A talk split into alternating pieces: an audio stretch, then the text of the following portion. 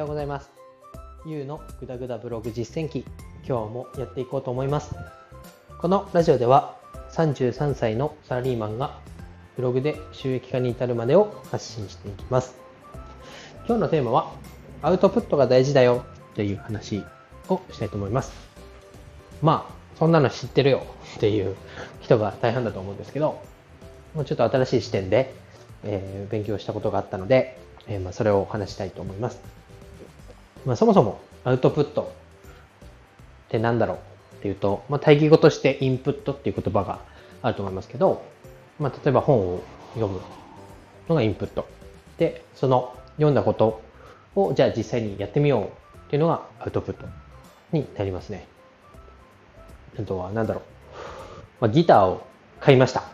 ていうのがインプット。で、そのギターで音を鳴らしてみます。一曲弾いてみます。っていうのがアウトプットに当たるかなと思います。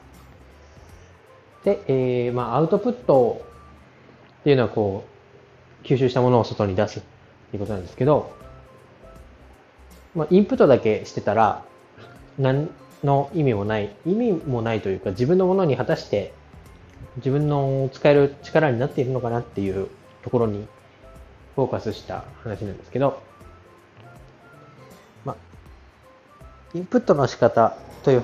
のに置き換えられるとも思うんですけど、まあ、誰かにこう自分が調べたことを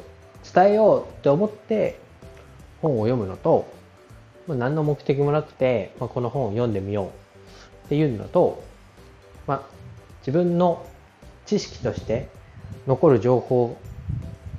っていうのを知識として、えー、残るとか、まあ、使える情報として自分の中に吸収するっていう、まあ、効率が変わ全然変わってくるよっていうことが言われてました。まあ、目的を持ってインプットする、まあ、誰かに教えようと思ってインプットするときにっていうのは、まあ、知識がこう関連づけてとかこうストーリーみたいにこうつながってインプットされるのに対してただ漠然と本を読んでるっていうことはもう、まあ本を読むっていうことに関してだと、まあただ字を目で追ってるみたいな感じで何も自分に吸収されてないっていうような違いが出てくるよっていうことでした。で、その、うんと知識がこう流れるように定着していくっていうのは、まあ、チャンク化とも言うみたいなんですけど、まあ、意味のある塊っていう意味みたいなんですけど、例えばこう、英単語を覚えようってなった時に、まあ、なんでしょうね、1500語覚えてれば、この文章は読めますってなった時に、いろいろこう1500語を、ただ ABC とかいう順にダーって覚えるよりも、例えば食べ物の単語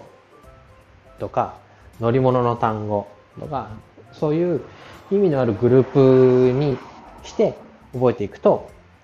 こう、頭の中でバラバラだった情報がこうギュッとグループとなって、えー、定着するよっていうことが言われていますと。なのでまあ、何が言いたいかというと、例えば本を読んで何か知識、まあ、小説とかじゃなくて、例えば、なんだろう、ブログで言ったら、ブログで収益を得る方法っていう本を読んで、じゃあこのラジオで喋ろうと決めて読むのと、そうじゃないのでは知識の定着が違うよ。で、その知識の定着をするためには、ある程度意味のあるグループとかまとまり、バラバラな情報をこうまとまったグループ分けを頭の中にして、例えばこう稼ぐために必要なポイント3つ、これとこれとこれです、みたいな。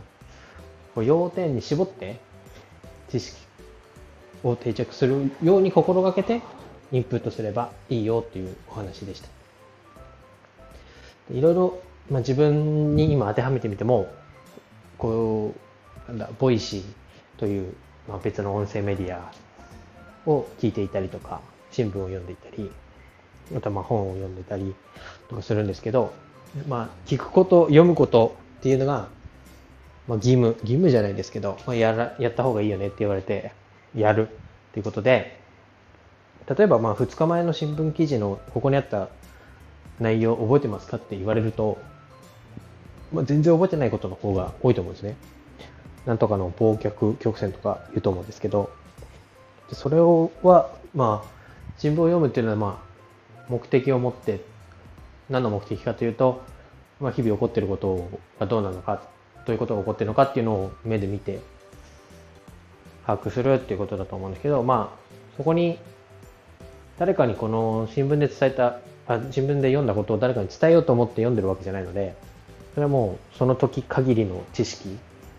になっているのかなと思います。一方でこのブログに関してとか、どうやってお金を稼ぐとか、今自分が興味あることっていうのは、このラジオでも話そうと思ってますし、えー、さらにはこの目的を持ってお金を稼ぐというところに向かっての知識を集めている段階なので、まあ、自分の中では、いろいろ、えー、時系列的にというか、こう順序立てて知識をまとめているなというか自分のものになっているなっていうのは自分の感覚を持ってもこう、まあ、理解できるというか腑に落ちるような話でした。まあいろいろこうインプットするタイミングっていうのは毎日何回も何回も起こってると思うんですけどそれを定着させるためにも、まあ、例えばメモに残しておくとか、まあ、何かある程度こうパッと見える形で記録しておいてあそういえばあれ何だったっけ？ってこう忘れかけた時にそのメモを見返すとあそういうことだったっていうことで知識がこう定着する度合いがより深まる深まると思うので、まあ、ただ漠然と何かをインプットして時間を過ごすっていうことよりも目的を持ってインプットしてそれを外に吐き出すということを、えー、意識的にやっていこうと思います。ちょっとまとまりがない話でしたけど、今日は以上です。じゃあ、バイバイ。